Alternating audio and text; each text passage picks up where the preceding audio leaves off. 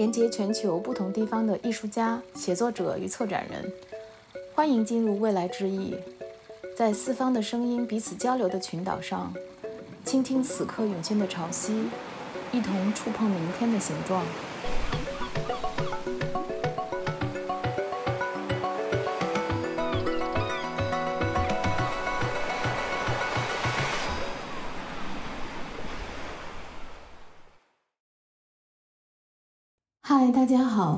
我是艺术新闻中文版的主编，也是未来之翼的主持人叶莹。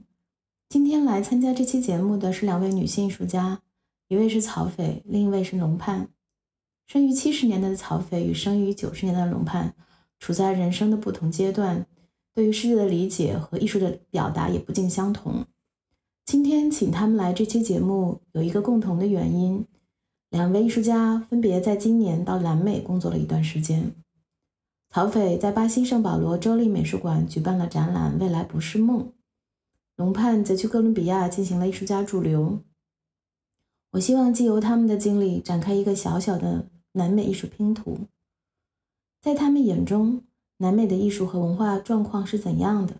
现在的南美与二十年前的中国南方又有什么共通的野性？无论去远方的田野，还是扎根于附近。他们如何在其中找到艺术的入口？曹斐多年投入到关于做废弃的社会主义建筑红霞电影院的创作，龙盼则沉迷于蘑菇的世界。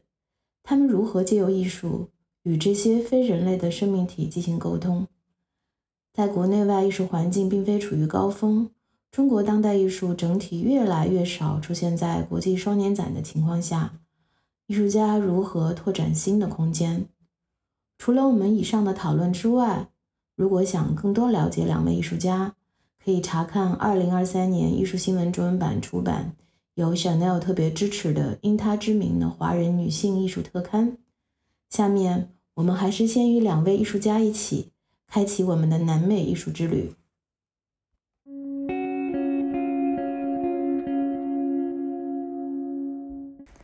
呃，首先我想问一下两位。呃，即是曹斐和龙盼，是什么契机让你们去到了南美？嗯，曹斐先来吧。好的，其实这次还不是我第一次去到呃巴西圣保罗。呃，我去到南美，我看我去过墨西哥，然后还去过巴西圣保罗双年展，在二零一零年的时候，那时候我是参加双年展，参展的作品是 RMB City。那么今年二零二三年呢，九月初在呃巴西这个呃州立美术馆 Pina 那里展出，所以是第一次在这个巴西圣保罗做个展。呃，大部分时间其实我很多展览都是在欧美国家，所以呢，作为个展呈现在南美确实是第一次。然后这个展览，嗯，这个馆长呢，他他很早呢，但是在 Serpentine 工作的，所以在他十多年前去到了现在这个 Pina 呃美术馆做馆长，所以他对我的作品是有所关注的。那么在大概两年前，他就呃两三年前吧，在疫情刚开始的时候，他也看到了我在 Serpentine 的那个蓝图的个展。说他对我这个展览很感兴趣，就很希望我也在他这个圣保罗的这个美术馆里面能够在当代的这个新馆，因为刚刚建成，所以我基本上是他这个新馆的首个开幕后的首个第一个个展。龙派呢？你是什么原因去到了哥伦比亚？嗯，其实是因为我参加了一个荷兰的主流，但是他是邀请了很多来自不同国家的艺术家，包括导师的组成也是。嗯，但是大部分的导师和参与的艺术家是南来自南美的。然后我们去到南美也是，呃，可以比较方便的或者比较好的调查当地的艺术生态，包括自然生态，它这个很很紧密的跟我们驻留的关于生态的议题相贴合。所以说，我们所有人都去到了哥伦比亚，然后在那边呃进行一些考察和调查的工作，所以还是蛮特别的。不仅仅是来到了呃哥伦比亚这个城市，也是。在非常短的时间内，认识了很多当地的艺术家，包括一些参观他们常年耕耘在当地的一些艺术社群。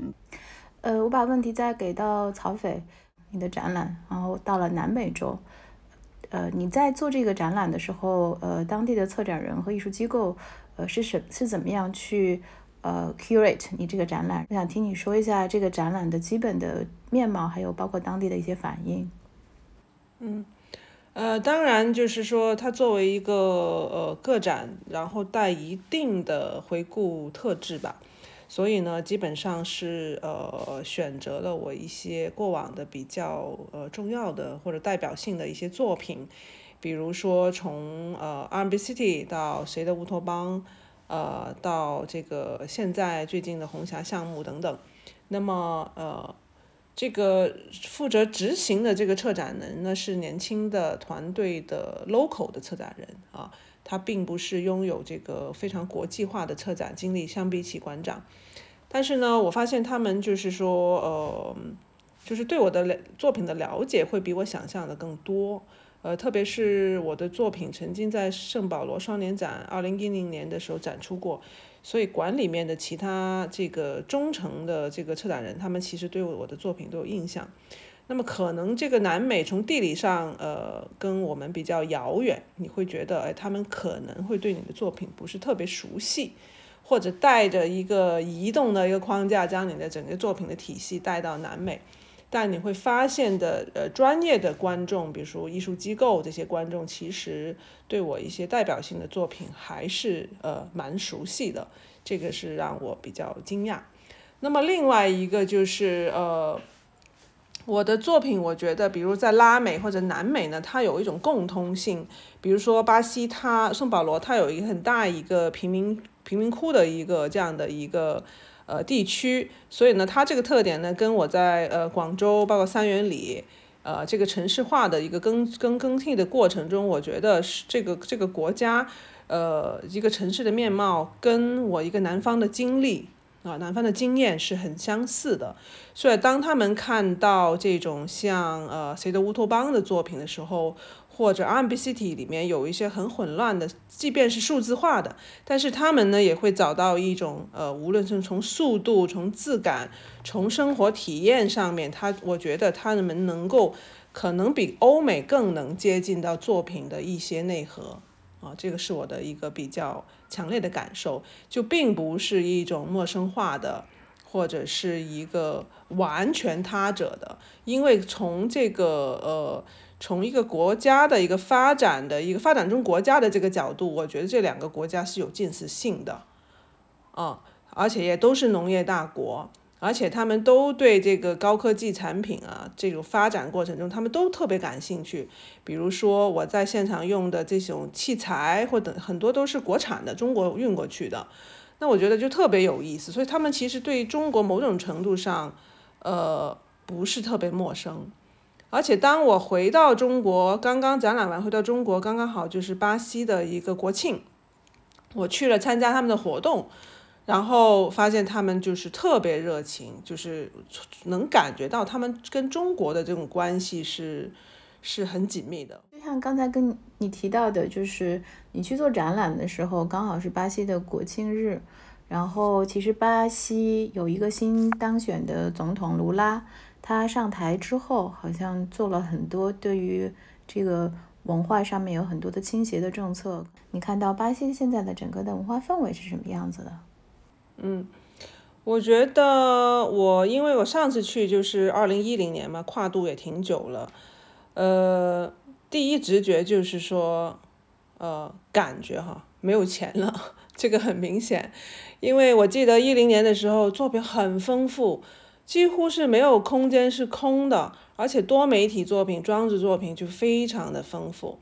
那么再去去看很多公共空间，很多空间没有完全被。拓展利用，然后作品的量相对少，像绘画类的作品，啊，就是说雕塑或者软雕塑等等的，就会多了很多。这是我是从表面上去说哈，然后呃，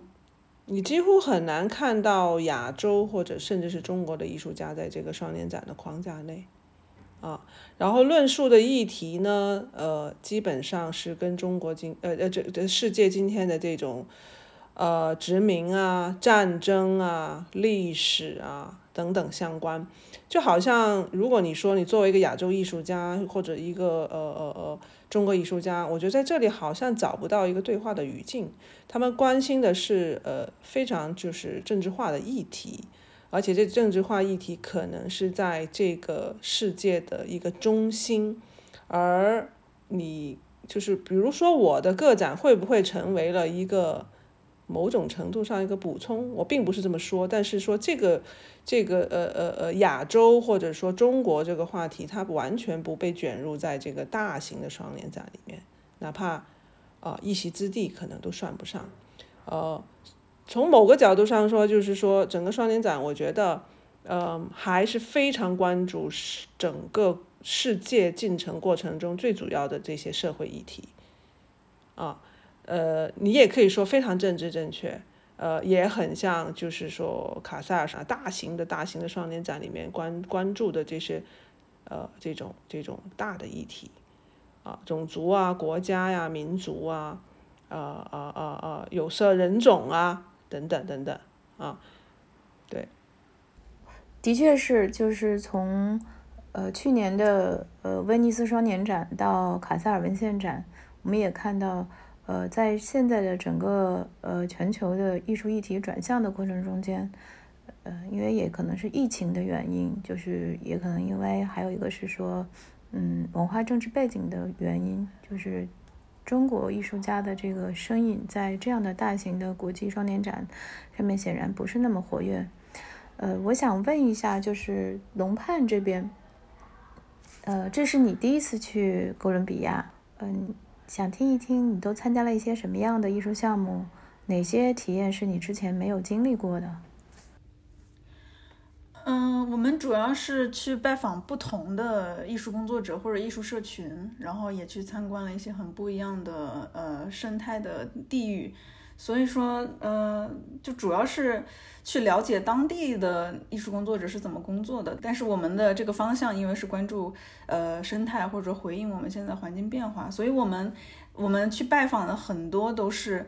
呃，一个艺术组织，然后他们深扎在社群里面，然后他们在思考如何去对抗这个城市化的进程也好，或者是去去帮助这个呃底层的社群去呃占领他们合法的生生存空间。它其实也是非常的。呃，有明确的指向和他们的目的。呃，我之前是没有这种体验，说，呃，艺术家他作为一个集体，然后去呃面对社群的问题，然后去参与到社群的问题去解决。就比如说吧，就是。呃，举两个例子，比如说有一个老太太，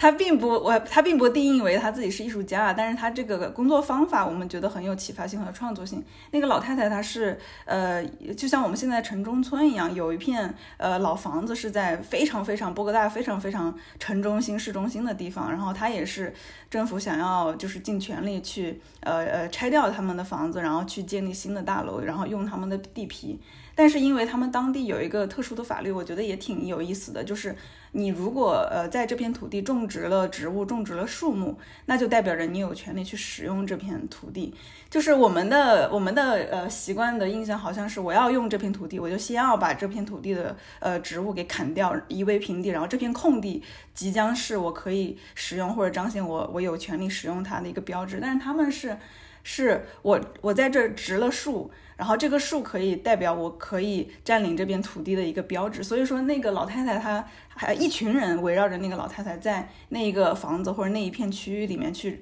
种菜、种树、种很多很多不一样的植物，然后就是为了延续她可以使用这一块区域，然后阻止呃政府想要办法把这一片区域拆掉的那个企图。然后呃，他他那一片呃花园已经运营了二十年、三十年。包括现在，他也是，呃，在面临着说，呃，这种方式还能不能持续的下去，还能不能坚持得住的一个呃困难或者困扰吧。然后另外还有一些由这种嘻哈团队，这种年轻一代的嘻哈团队或者建筑师或者艺术家组成的一个呃呃艺术团体，他们他们的目标是，就是嗯。去帮助那一些没有固定呃，比如说这种呃土地的产权或者房屋的使用权的一些呃底层的人。他们如何去重新拥有自己的呃生存的空间，或者拥重重新拥有他们的社区？因为因为我了解到的当地的一个呃特殊的情况是，他们的土地是私有的，是可以随便买卖的。但是在过去的历史当中，它被不同的人转卖倒手，然后有一些他嗯购买这些土地的那一些财主们，他们。并不并不生活在那个南美或者生活在呃哥伦比亚，他们可能是欧洲人，他们买了之后离开，然后让这片土地荒废在那儿，甚至说遗忘在那儿。所以说有很多这样的飞地，它的产权是不明的，然后被各种人接手再接手，然后到后面就变得一片混一片混乱。但是很有很多底层的人，他是没有自己的土地，没有自己的房子的，但是又又又面临着大片的呃飞地，它是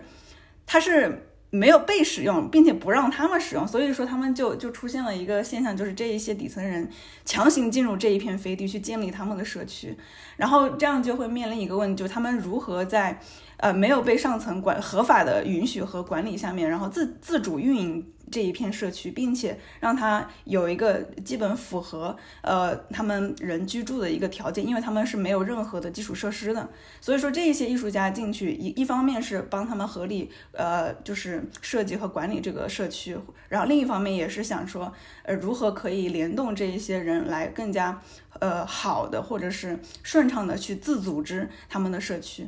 我觉得这这些这些尝试和这些工作都。都非常的特别吧，在我的经验里，我是很少接触到这种类型的。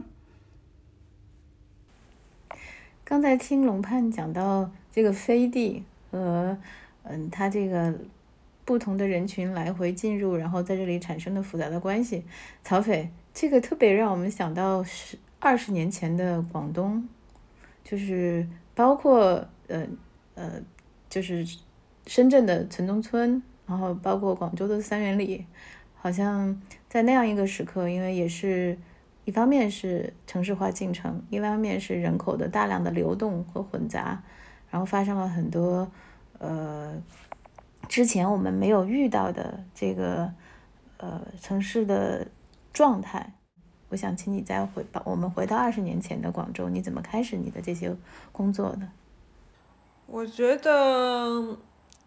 二十年前对比今天，我觉得挺明显的，就是说，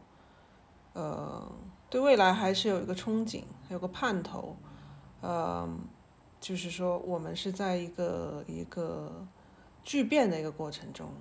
比如拆建城市的挖掘变迁，新的楼长出来，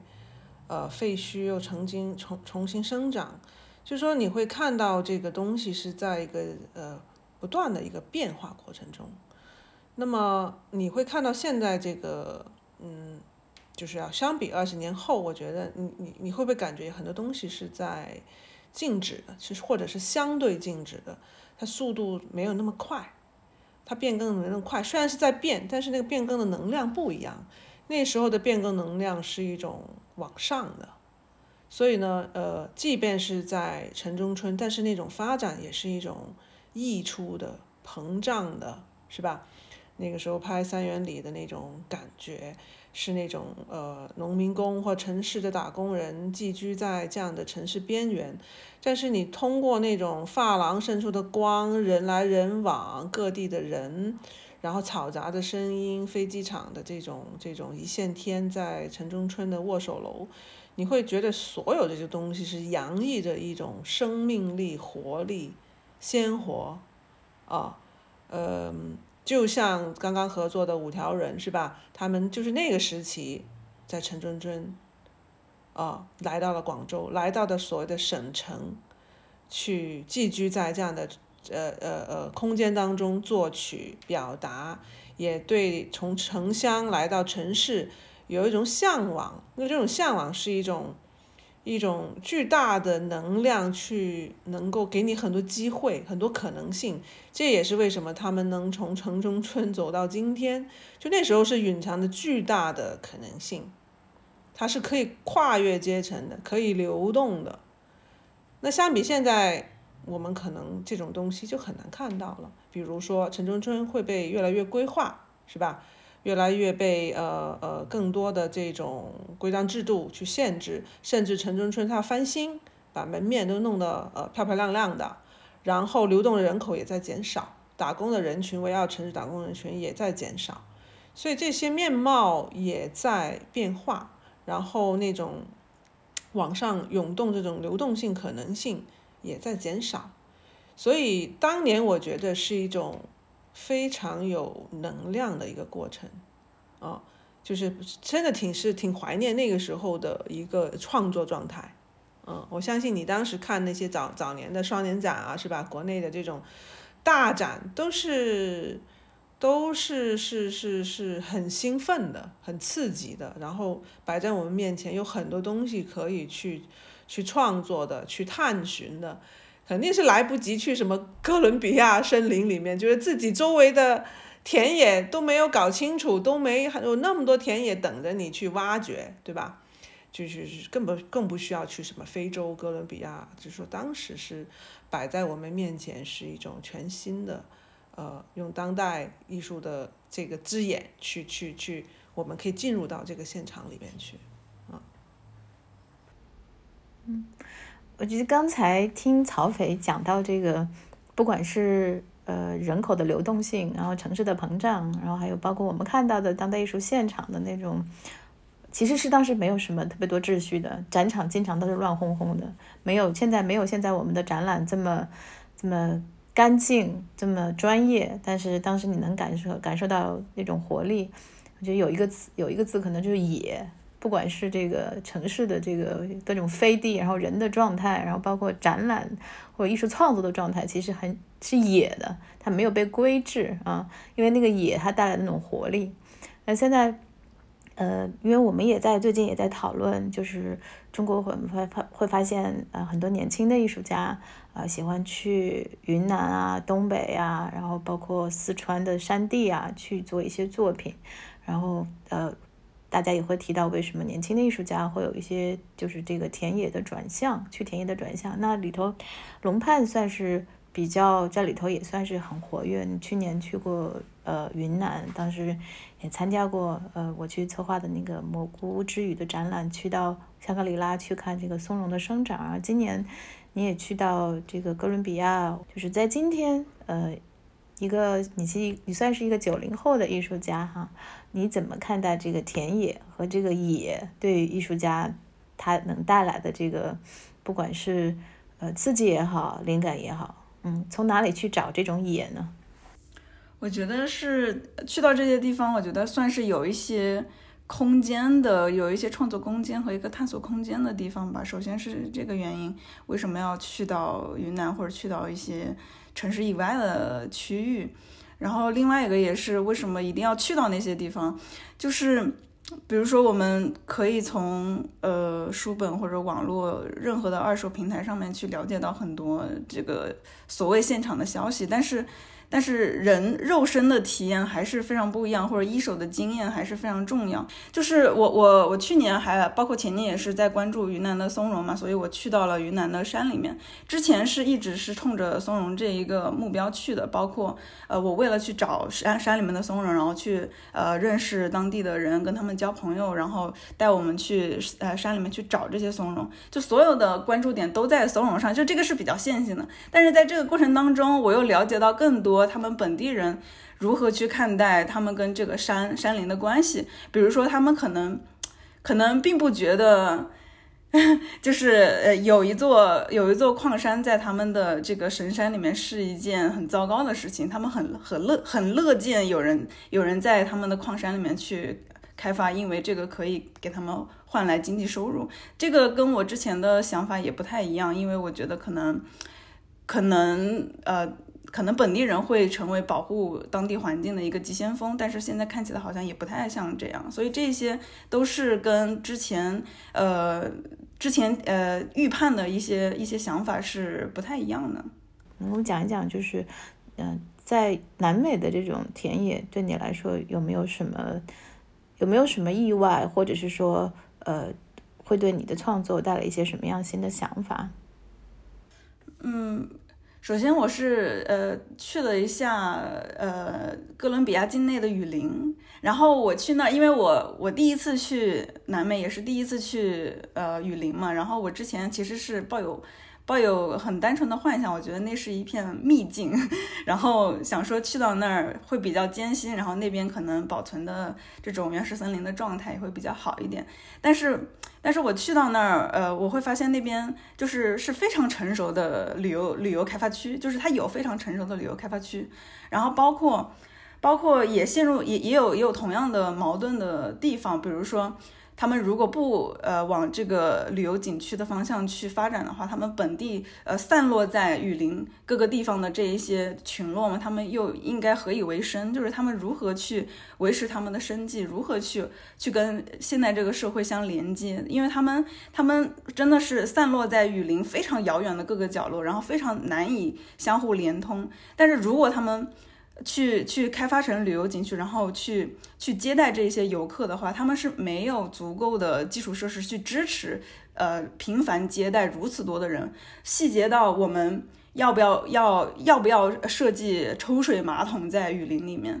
呃，要不要要不要频繁的带那么多人，然后去进入雨林，然后去踩踏这一些呃那个森林里面的植被。就这些都是非常细节的事情，包括产生的这一些垃圾该应该是怎么处理，应该是开两三个小时的船出去运运出去呢，还是说就就是就地就是扔在森林的某一个角落？就是这一些都是非常具体的矛盾吧，我觉得。然后所以所以我觉得去到那儿也是让我好好的 了解了一下一个现状吧，就是如何我们想象当中的这一些。好像是比较自然原生的这个生存状态，跟我们现现代社会相共处的一个矛盾。嗯，我想刚才龙盼说的这个矛盾和处境，呃，不仅仅发生在南美，好像我们去到中国的一些不西南地区哈，嗯，比如说你在喜马拉雅山，你的垃圾怎么处理？这是一个长期的问题，嗯，是是，而且也有一些这样的。好像公益组织在长期做这样做这样的，就是关于垃圾处理的事情，这是一个很小很小的一个切口。嗯，我回过来，我也我也想问曹斐，就是我们所了解的曹斐，在特别是在你从早期早期，呃，在广州，后来你到北京，呃，在北京做创作，特别是现在你也 base 在北京，然后在疫情前。嗯，大概七八年里头，你有非常多的这个国际展览的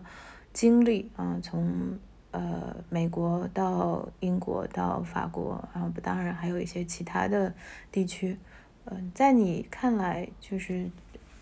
在疫情前的那么一段很长的时间里头，呃，中国当代艺术在，特别是你这样一个年轻的女性艺术家，在海外，嗯，大概。就是大家是一个什么样的认知和反应？在过往这个十年、二十年，就是说跟欧美的这个连接啊，就是总还能保持，甚至保持到今天。呃，我不是很确切，这个这个也没有深究。但是对于我自己的创作来说，其实你会看到很多时候都是呃，我对附近性。呃，议题的关注，就比如说在广州的时候，可能对珠三角啊这个创作的议题的关注。后来呃，契机做了这个人民城寨在那个虚拟世界，但是这个虚拟世界也没有想到在 后来能能跟就是今天的这个什么元宇宙啊，包括后来大家都知道这个虚拟社群，比如当时做的时候可能没有关联。那么后来到附近性到北京是是展开了像红霞这样的一个项目，那么其实呃这些项目对于我在国际上的这种展出的观众来说，这样的附近性对于他们来说是陌生的，甚至这样的附近性对于他们来说不比一个哥伦比亚的雨林更陌生。但是红霞对他们来说那是一个什么东西？那是一个社会主义的一个呃呃呃单位。呃，观影经验，那可能这种普遍性是，呃，对于很多欧美国家来说，没有这个概念。当然可能是对比呃东欧的一些国家，北与东德，呃这个这个前苏联等等这些国家，他们可能有类似的这样的一个社会主义经验，嗯，但是为什么这样的经验在今天的提出反而会让一些国际观众会感兴趣，呃，甚至会发现年轻的观众也能够在里面找到一些。通向他们不了解的历史，或者他们的国家里面对社会主义国家的一种想象等等，所以呃，对于我来说，可能很多时候你的作品拿到外国展出是一种输出吧，就是说你把它移植过去，而不是说呃我在纽约去做了一个 resident，其实我特别少做驻场，不是我不喜欢，就因为呃。就是年轻的时候都是在国内做田野啊，做项目啊，那么是吧？像在龙盼的年龄，我就结婚生子了，对吧？那么一下就是帮我就铆定了在一个，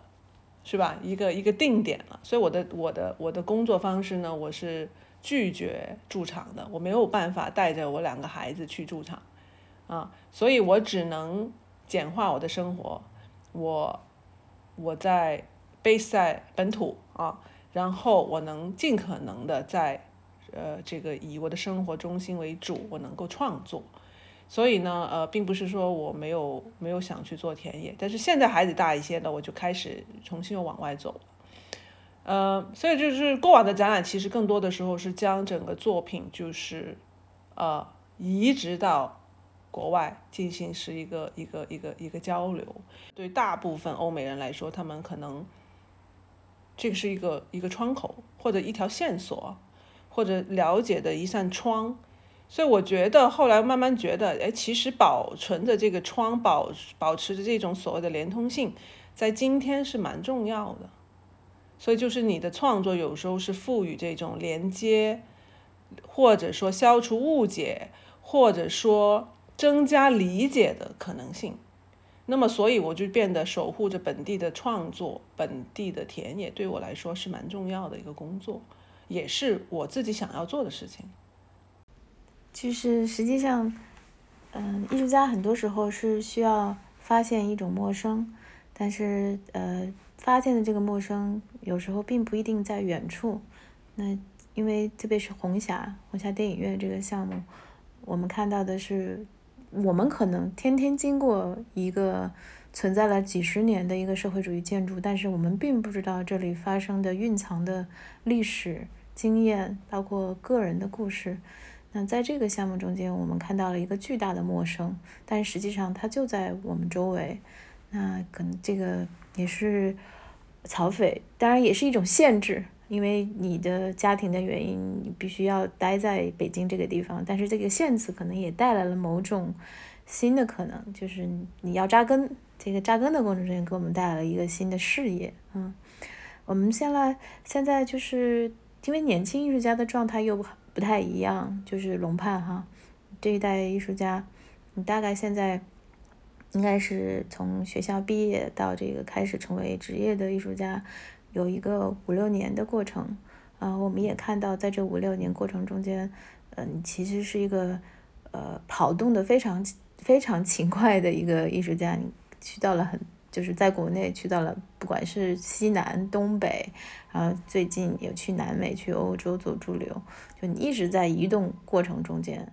你觉得呃，你这种移动和你想要寻找到新的出口有关系吗？肯定是肯定是有关系的，就是还是在想找自己能够能够发声的空间吧。然后另外一部分也是就是去寻找你刚刚说的新鲜或者是陌生，就是从一些它紧密相关，但其实是。看起来是好像新的领域或者新的一个陌生的空间，比如说我去到云南，它好像是一个很遥远的地方；或者我去到南美，它好像是个非常非常遥远的地方。但里面会有一些共通的一些话题，是跟我们的生活是非常相近，或跟我们现在关心的一些，不管是一些环境问题，还是一些政治的问题，它是非常非常相关切的。但是。但是我我去到的那一些地方，或者我一直频繁移动，它我其实其实还是在在想找他们之间相互联系的一个可能性，然后也是想自己能够在这一些不同散落的点找到自己可以说话的一个窗口吧。嗯，你找到了什么联系吗？我是会发现，就是我我去到南美，我去到。去到那边认识了巴西的艺术家，我会觉得南美它可能是离中国最遥远的地理上最遥远的一个地方。但是我会发现他关注的，比如说他他家乡被破坏，或者是他所面临的艺术创作上的困惑，他其实是跟跟我有关，或者跟中国有关，或者是跟呃比如说来自印度的艺术家，来自呃来自巴基斯坦的艺术家。他们所面对的，比如说，呃，面对这一些呃开发开发对对环境的破坏，或者是一些崛起主义的破坏，他们之间这个核心的问题它是共通的，就是如呃，就是他们的困惑就是我们如何用一个更加新的语言或者一个新的方式去重新。强调或重重新抛出那一个不断被提出的问题，比如说我们我们啊，比如说南美的艺术，家他们一直有一个疑问，就是我们跟这呃这一些矛盾，我们我们跟政府的这一些矛盾，或者跟这个家园破坏的矛盾。已经已经重复出现了上百年，但如何我们还能有一个新的方式，重新再问出这些问题，重新再引起大家的关注，或者重新再讨论这些事情，这些都是不断在提起的。包括这这也链接到我自己，就是如何如何用新的方式在唱老老调，这不一定是老调，就是在问出同同样同样没有被解决的一些老的问题。当然，可这可能有点太抽象了。我们。呃，现在所面临的一个新的创作的语境，我觉得可能在这个故事里头，虽然主角不一样，但是实际上曹斐已经先行了一步。现在想起来，红霞，红霞虽然看起来是一个建筑，但是我们在红霞的这个整个作品里头，我们感觉到红霞就是一个 character，它就是它就是一个就是一个。完整的有自己的生命体和有自己的感知能力和自己的孕育能力的这么一个呃物，这个物可能它也不是人，但是它是活生生的有生命的。我觉得如果龙盼他用一个呃呃说松容去看待人类世，看待呃这个变化变迁，那么那么红霞影剧院呢，它。它它是一个呃历史性的一个空间，它是一个时代，呃，它是一个集体记忆。但是呢，我在这个工作的过程中呢，我也把它呃拟人化，或者说把它把它变成像叶莹说的是一个 character，呃，我甚至把它变成一个神圣的空间，就像庙宇、像教堂，或者说因为神圣的空间，你是可以跟它。呃，某种程度上你是可以祈祷的，你是可以尝试跟他对话的。我真的是有这么去做过，在一些比较困难的时候，就是说在这个项目的一些瓶颈，或者说这个项目怎么推进，甚至怎么挽救这个这个红霞影剧院的一些节点的时候，我曾经尝试跟他做一个一个一个，就是有跟他做一对话，而且这些对话我觉得回望过来是我认为是有效的啊，因为他他他。他实现了啊，他帮助了我，呃，包括在他我离开他的时候，我重访他他的时候，呃，我都会带一些香火过去跟他对话啊。我觉得可能是我南方人吧，我觉得我需要一个媒介啊，跟他沟通。而且建筑这个，特别是有一个时代时间性的空间，我觉得它是信息是很复杂的，这个信息场是很复杂的，嗯，所以。我觉得一定要跟他交朋友的方式，告诉他你的目的，你为什么要来，你为什么要做这样的事情。但是跟一个空间，一个你认为它是一个神圣空间的时候交流，呃，我觉得也是需要的。真正在呃工作很很私人化的、很情感化的一个过程中，我觉得建构一种关系是很重要的。就像说我们。红霞这个项目其实是我自己找来的，也没有委任。红霞完全是先于所有这些条件出现的，所以我说是他 commission 了我，就他委任了我，而并不是任何机构、个体，是吧？啊资本等等等等，或者展览，那我觉得这个就很纯粹了。对于我来说，就是你跟他的是一个一个一这个连接是超越其他所有部分的。我觉得有时候这个就是回到很纯粹的艺术家的工作上面去，就是他他他这个合法性不是由其他东西去去赋予的，而是你跟这个空间啊去去去，或者说这个空间召唤，我认为是他召唤了我去。去为他而创作，为他而融合，为愿意为他付出了那么多年的时间，呃，去去去创造这样的一个一个故事啊，他需要别人去讲故事，所以我觉得他就是说我跟他产生了连接，然后我愿意为他在最后的时间、最后的光阴里面陪伴他，然后把这个故事由一个艺术家复述出来、重构出来，甚至就是说。能够放在未来，那么我觉得这样的事情，呃，就是说，呃，我愿意去做，也很美好，啊，它没有太多的功利特点，也没有，没有，没有一些，就是说，呃，今天的一些就是流行的学术方向等等，我觉得我不参考这些东西，所以，呃，这个是可能是我自己在一个艺术家的一个创作生涯里面的一种。你说，呃，直觉也好，呃，有时候感性大于理性也好，或者说感性在前面，理性的工作方法怎么去游走进去这些研究框架里面的各个各个的空间，去如何去培育？但是我觉得，作为一个女性艺术家，情感是驾驭的所有的这些项目之上的，嗯，所以我觉得，呃呃，就是说工作方法这个。这种感性理性的这种交交织，而且对于这种呃呃这种是吧情感的这种连接性的这种这种依赖，嗯，相信，嗯，我觉得都是一种很很情感化的东西。作为一个萌芽，我刚才跟你同时想到的那个词就是召唤。表面上看。嗯，是曹斐借用了这个红霞电影院这个载体去做了一整套的作品，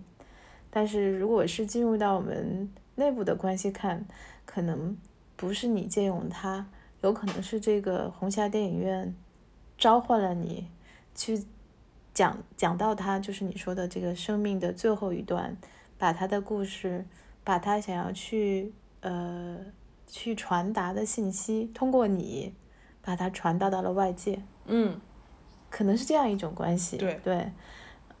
对，嗯，这也非常有意思。就是有时候可能是艺术家，可能是一个载体，它是一个通道，是这个是这个想要去通过艺术家去传达的这个这个后面的这个事物，他找到了这个他的通道，找到了你。去讲述这个故事。嗯，对的，对的，我也是这么，就是，对，越到后来，我是越这么理解，以为自己抓到一个题材，可能恰恰在一个更大，对，在一个更大、更大的时空里面，是吧？像呃诺诺兰的电影这样，其实是是一种一种推推动某某种无形无形之手，是吧？点拨让你去，呃，艺术嘛，也是一种术，让你去用你的术去去传达这些。这些这些声音吧，龙盼这个可能也是某种，也是某种奇特的这种相互关系。就是艺术那么艺术表达的方式那么多，你怎么偏偏就对这个蘑菇这么着迷？对，刚才曹老师在说的时候，我就好想跟跟进，我就觉得我也是被我的创作材料所或者创作对象所引导，因为我我一直一直跟。我我的朋友说，嗯，因为我研究真菌比较多嘛，当然也包括植物，但是我一直跟朋友说，真菌是我的呃导师，他是我的，他是我的引领者，然后他是我的爱人，他是我很多很多很重要的角色，就是就是嗯，也也有也有也有朋友问我，就说啊，你的你的生活怎么影响，或者是去去去滋养你的创作？但是我想说，是我的创作在滋养我的生活。就是我通过研究蘑菇，或者是为了去了解更多的蘑菇，去到去到不管是云南也好，或者是去到泉州也好，就是呃，甚至说去到更多地方，就是为了了解更多，然后反而让我知道了一些意外的。就是不管是森林的情况、社会的情况，还是任何关于我们所处环境的这种现状，这这这这给给了我太多太多的营养和信息。然后它是在塑造我如何去找到一个我自处的方式。因为因为确实我要承认，就是以前呃成长的过程中非常的贫乏和闭塞，就是。嗯，缺乏很多基础的，就是如何去处理人和人的关系，甚至是我自己和呃和和和周边环境的关系，都非常非常的呃有问题吧。我我要承认这个地方。但是自从我培养蘑菇之后。就是它有非常明明确的生物反应，比如说我想要把它培养在特定的呃容器里面，然后看它的呃看它的反应，或者是我想要做一些实验，对它做一些实验，但是它它会出现很强烈的它自己的倾向和选择，比如说它会找到独特的。呃，方方呃方向去找到我这个容器或者是一个这个小小小监狱里面可以逃脱的地方，就是这一些立即的反应会让我感受到这一些非人生命的这种强烈的自主性，然后也是也是在不断的培养的这种实验失败的经历里面，让自己变得越来越谦逊。我觉得真的是。非常非常重要，对我自己塑造自己的这个进程当中非常非常的重要。然后另外就是去到去到雨林里面去认识这些植物，也是因为我不是植物学家嘛，所以我不可能 知道这一些植物的学名和辨认这一些非常繁复的生物们。所以像像我的出发点就是以一个非常感性和天真的方式去去去。去建立跟这一些陌生植物的关系，比如说我给他们起小名啊，有一些有一些植物它可能很容易流出像血一样的汁液，那可能就叫它呃流流着血的树，不不 bleeding bleeding tree，或者是有一些植物它可能。啊，它可能是根系比较复杂，或者是它它的根系它是呃悬在半空中，它是不进入土壤的。那可能它它它它本身在本地也会有一个叫做 walking tree 一直在行走的树。所以说，我觉得就是通过这一些比较天真可爱的这种方式去拉近自己跟其他生命的这种关系，呃，或者是距离，我觉得也也蛮有趣，也蛮重要的。就是它会有一种亲近感，然后你了解更多，你会发现。呃，它能引领你更多。现在听下来，其实呃，在我们周遭，不管是呃龙盼提到的这个呃蘑菇，它自己不随你发不随你限制的它的生命发展，和他去南美的所见识到的这些植物自己的这个生物属性，然后乃至于呃刚才曹斐提到的红夏电影院，其实我们都能够冥冥中感受到。呃，非人的智慧，非人类的智慧，嗯，他们可能在我们既有的这个社会框架和文化框架里头，他们所要就是渗透的和流淌的很多信息，如果一呃，我们用呃自己的角度或者是用艺术的方式接收它，去传导它的话，可能所带来的呃所带来的这些作品，还有所带来的这些。呃，信息和我们之前所感受到的是非常不一样的。呃，我还想，呃，问到你们，就是，呃，因为我们现在认为，就是在主流的这个呃国内外的艺术环境，普遍认为都不是特别好。嗯，不管是我们可以看到的支持艺术家的项目，然后还有包括我们所看到的展览，那。呃，在这样的一个整体来说，不是那么活跃，相比十年、二十年前，不是那么活跃的一个呃艺术环境中间，甚至社会环境中间，那艺术家在这样一个相对来说，呃，不是一个非常高峰期的状态下面，艺术家可以找到一些什么样的方式去让自己，呃，找到自己的空间。像因为我的工作的创作的这个时间比较长嘛，对吧？就是比起龙盼，呃，超过二十年了，所以他也经历了从更激烈的啊，嗯，被推崇的，呃，世界关注中国当代艺术的，然后经济危机的，包括自己个体生命这种呃婚姻啊、小孩儿啊，这些都是外力的转变，包括父母啊这种呃变故等等等等。所以我觉得，不仅仅是当代艺术它发生的一种变化，或者说你身处的国家、世界发生变化，你的个体的生存的体验，你的孩子在成长，你如何跟你青春期的孩子去交流，你如何面临这个呃垂老的父母辈等等，他们的晚年，他们的他们的病。其实这些东西，所有东西不仅仅是一个外在的场域给你的影响，或者说在这个行业内的问题。我觉得作为一个个体，作为一个艺术家，也作为一个人，他必须要处理所有这些复杂的问题。呃，那么你如何还要在这样的一个一个一个总的一个整体，或者变坏的，或者变得更差的一个环境，或者说停滞不变的环境中？你还能突围，或者还能想依然有欲望，还有热情去继续创作。我觉得刚才龙盼也说的很对，就是这些东西会滋养着你，会让你往前。但是这些东西呢，又没有跟你的生活割裂，或者没有跟你的处境完全的割裂。我还依然还是希望找到它的融合，然后在各种这种不同的处境下，或高或低。或平缓，或激进，已经经历过那么多了，所以呢，我觉得更更平常心的去去对待这些时间的变换，或者外围内在的这种变换，就尽尽量在这种相对的动荡与不动之间，要找到自己的节奏，然后找到自己的对应的这些你感兴趣的题目题材。我觉得只要相信自己，就是热爱的这些题材，或者愿意去像红霞，或者我现在做的是呃农业，我现在最近做的是智慧农业，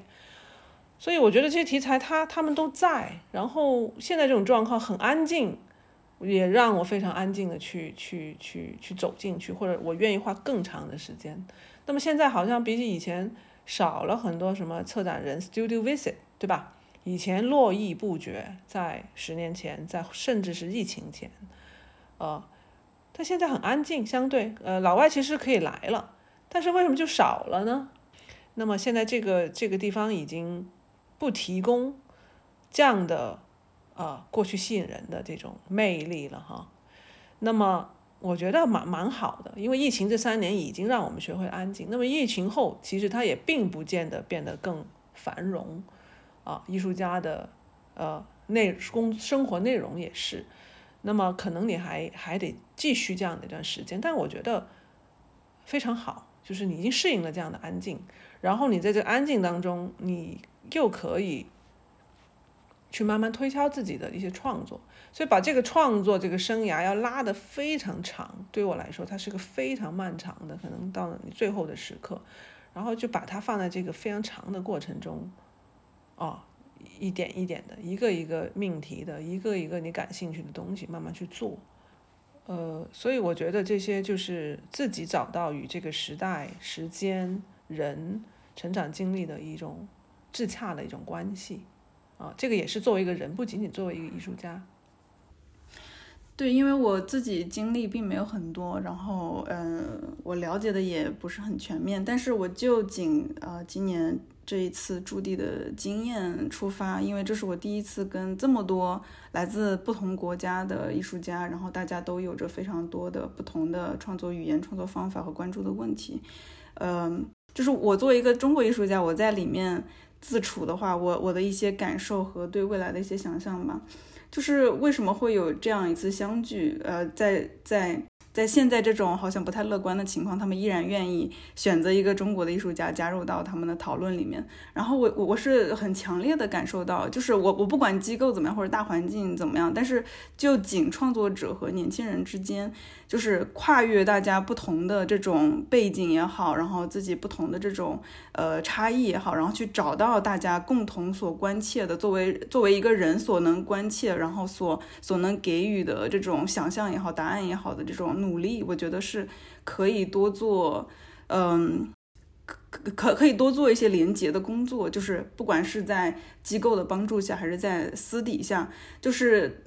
就是当然，我们去探索自己的问题和探索自己的语言也是非常重要。但是我强烈感觉到这种超越这种差异之间，然后我们的互通和我们的交流也是非常重要的。因为，对，确实是对外界了解的非常少，然后也有非常多的误解和偏见。所以我觉得艺术家之间的交流和一个 open mind 的一个心态，还是还是一个非常积极的一个因素吧。面对未来的这样的一个一个一个状态的话。嗯，好，呃，我们进入到我们这个嗯讨论的最后一个问题，因为嗯我们在曹斐的作品中间经常会看到一个关键词，就是未来，包括你这次在八七的展览的名字也叫未来不是梦。呃，我想问到两位，就是嗯，从现在这个时点上，你们对未来有一个什么样的？描绘，或者是说你们个人希望拥有一个什么样的未来？我觉得没有办法 去去预预设，到甚至到今天，我觉得，比如说从作品的角度上，是吧？比如刚才提到红霞，或者说，嗯，我能看到他的前世或者今生，那么他的未来如何？那么我未来短的未来能看到他，呃，要拆除了啊，要 destroy 了。那么，在他，比如说在两三年前就把它规划成数字归档，要在他拆之前，就是说我们在当下可能就在筹备这个未来。那么今天他拆的时候，其实是所有东西都已经 ready 了，然后甚至部分的也也把它放在虚拟世界了，就是你可以在多多邦的里面看到部分的红霞已经上传到这个就它的建筑体。已经变成另外一个呃未来空间了，所以在处理作品的时候，其实呃对我来说也在处理一个所谓的循环的时间，所以对我来说，这个时间并不是一个我们生活在此时此刻去谈未来，而是我对时间其实是在我的创作里面它被消融了，或者说它在这个作品里面。已经，我对时间这个感官已经是可以是，呃，超越了一个我们线性的时间轨迹了。所以这样的一个时间观呢，嗯，并不会呃让我太多的锚定在现实的这个这个线性里面，嗯，但是你回到现实里面，你还会发生到，呃，母亲，呃，年迈的母亲，年迈的父亲，他们也许将快要走到生命的尽头了。那这种东西是是冲击很大的，这个是这个是我们到到了我这个年龄，他是啊小孩也在成长啊，进入青春期，父辈们也到了这个这个呃晚年，到了一个要一个关头，那么其实我觉得这个实实在在的时间也在敲打你，所以这个时候我又看到一个所谓的很终极的生命的东西，就是就是呃生死生死这个东西。好像在跟你处理未来的时候，在作品里面时候那么抽象的时候，它又变得那么具体或者那么痛。呃，但是在这个痛的过后，又发现又是那么，它是一种人伦的一部分，又是那么无常的一部分。这时候的痛又又收起来了，然后又去很淡然去看待，或者尽量让自己去很淡然的理解。这些生死的循环，刚才我们说到循环的时间，所以我觉得是蛮有趣的，在作品内、作品外，在时间的这种交替的过程中，呃，我觉得是是是给我带来了很多，嗯，带来很多。对，我想说，就是呃，我没有家庭，然后我也没有太多呃对生活上的思考和包袱，所以我我的我的想法可能会比较天真一点，就是我会觉得。嗯，思考未来，不管是通过呃追溯过去去思考未来，还是去强调现在的方式去思考未来，就是思考未来的这个本身这个点，就是可以成为一个非常激进的去反反哺当下，或者是去补充我们现在所做的事情的一个非常好的方式，就是去去去大胆自由的，然后去思考我们如果如果如果沿着现在的这个方向走的话，未来会是什么样子。嗯，然后另外一个就是比较私人的，就如果就我个人而言，我我期待我期待未来我可以我可以怎么样？我我我只是想分享一下，我期待未来可以嗯去到更 更多的地方去找到更多普遍性的联系，因为我一直觉得自己做的事情它可能会基于在一个非常具体的一个地点，呃，刚才提到了很多的名字或者很多的一些题材。但是我我我一直觉得它不是一个独特性的问题，它是一个普遍性的问题。就是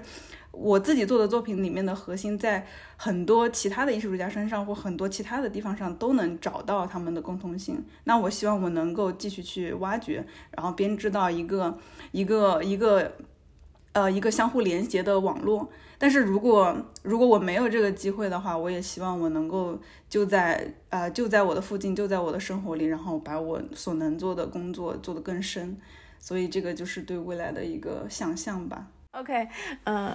嗯，谢谢今天两位就是在讨论中间你们带来的你们的个人经验，包括你们看待世界的眼光和我们重新发现世界的一些新的通道。呃，今天我们的这个。这一期的播客就到这里，暂时告一段落啊！希望以后有时间再跟大家有更多的交流啊！谢谢，谢谢大家，谢谢叶莹，谢谢龙盼，谢谢。